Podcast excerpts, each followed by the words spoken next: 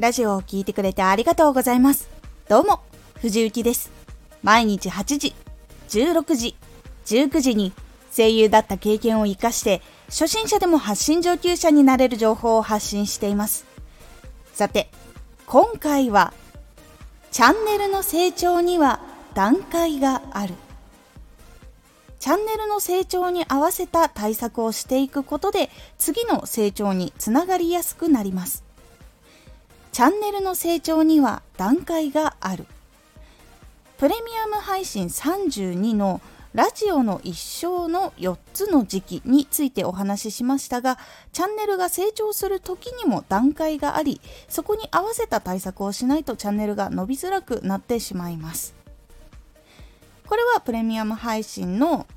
時期のこととは全く違うことをお話しします。ですが結構役に立つのでプレミアム配信32のラジオの一生の4つの時期についてこちら気になる方ぜひ聞いてみてください。チャンネルは作ったそして発信をし始めたというところで思いついたままに発信を続けているだけでは成長させることはなかなか難しいものなんです。なのでチャンネルの成長に合わせた対策っていうのをしていく必要があります。まず始めたての段階でまだ安定していない時期にはチャンネルの基盤を固めるために発信を絞ります。まずはチャンネルの基盤を固めるために発信の内容をぐっと絞ります。聞きに来た人がここはどんなことを発信するチャンネルなのかっていうのを知ってもらうことが大事になります。そのイメージがつくっていうことも大事になります。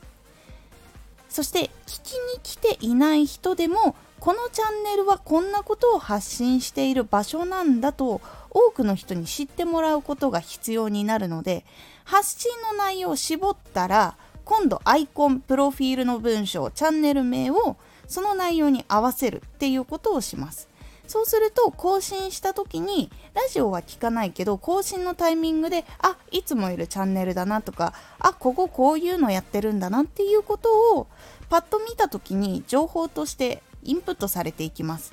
そのイメージっていうのが結構大事になっていきます。一番最初に本当に必要なのはここになります。聞きに来てくれる人見かけた人がここのチャンネルはこういう配信をしているところだっていうイメージがつくっていうことが大事になります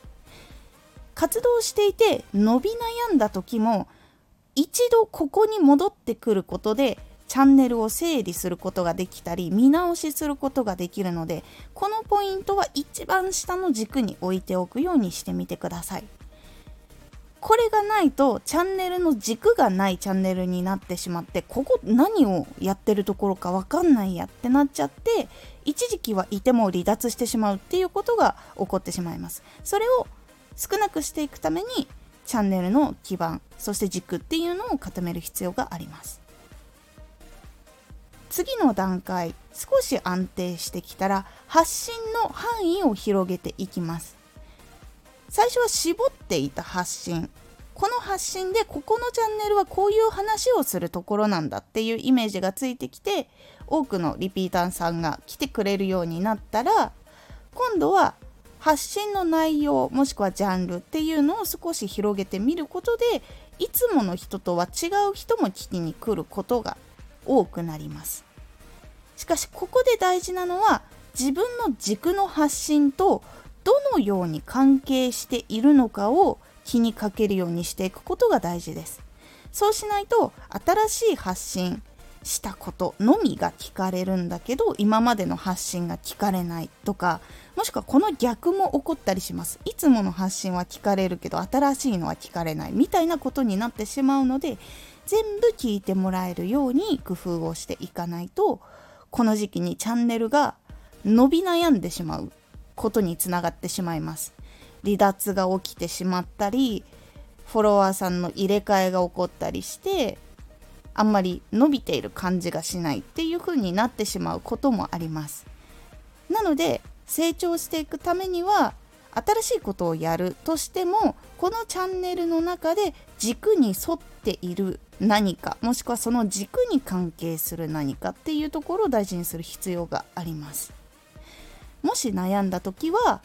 本当にチャンネルでやりたいことって何だっけっていうことをもう一回考え直してみることで整理することができるようになるので悩んだ時はもう一度考えてみるようにしてみてください。3発信範囲を広げて多くの人に聞いてもらえるようになってきたらこっから先は1と2を繰り返していきながらフォロワーさんが増えたり減ったり動かなくなったりっていうことを繰り返していくことになります。だいたい数字的に言うと500から1000くらいのところになります。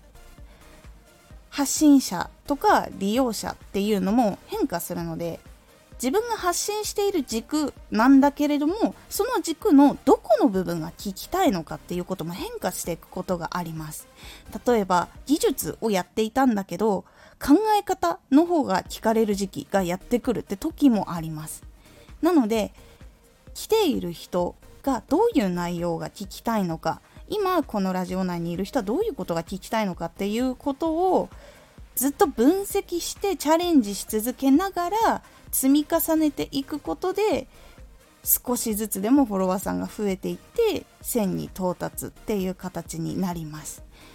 1000人に行くまでは発信していることと聞いている人のことをひたすら分析して投稿していくチャレンジしていく。ってことが非常に大事になります。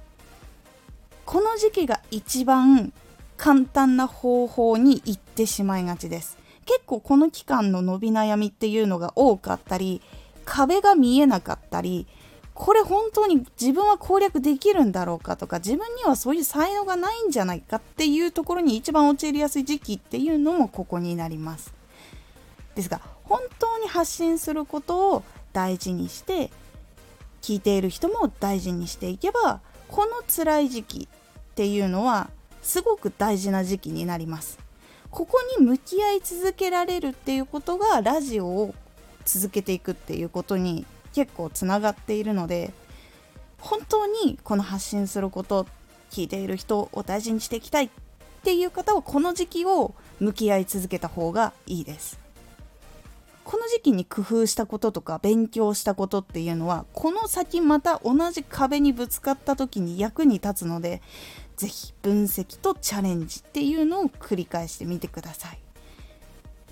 いくつか振り返るポイント今お話しした中でもあるのでここがダメだったらじゃあこっち考えてみようこっちダメだったらこっち考えてみようっていう風にやっていくとどこかしらで解決ポイントっていうのが見つかっていくので是非分析とチャレンジっていうのを繰り返してみてください。このように動いていくことでチャンネルを成長させることができるようになっていきます。なので自分が今どの辺りにいるのかを把握することでチャンネルの成長のさせ方が変わっていきますのでチャンネルで伸び悩んでいる人は気にかけてみてください。今回のおすすめラジオ。ラジオの頭は聞き続けるかを決める大事なところ。ラジオの頭はタイトルを見て聞きたいなって思ってその熱量のまま入ってきます。その熱量を下げないようにするっていうのが結構大事だったりするのでその工夫について少しお話をしております。このラジオでは毎日8時16時19時に声優だった経験を生かして初心者でも発信上級者になれる情報を発信していますのでフォローしてお待ちください。毎週2回火曜日と土曜日に藤雪から本気で発信するあなたに送るマッチョなプレミアムラジオを公開しています。有益な内容をしっかり発信するあなただからこそ収益化してほしい。毎週2回、火曜日と土曜日、ぜひお聴きください。ツイッターもやってます。ツイッターでは活動している中で気がついたことや役に立ったことをお伝えしています。ぜひこちらもチェックしてみてね。コメントやレター、いつもありがとうございます。ではまた。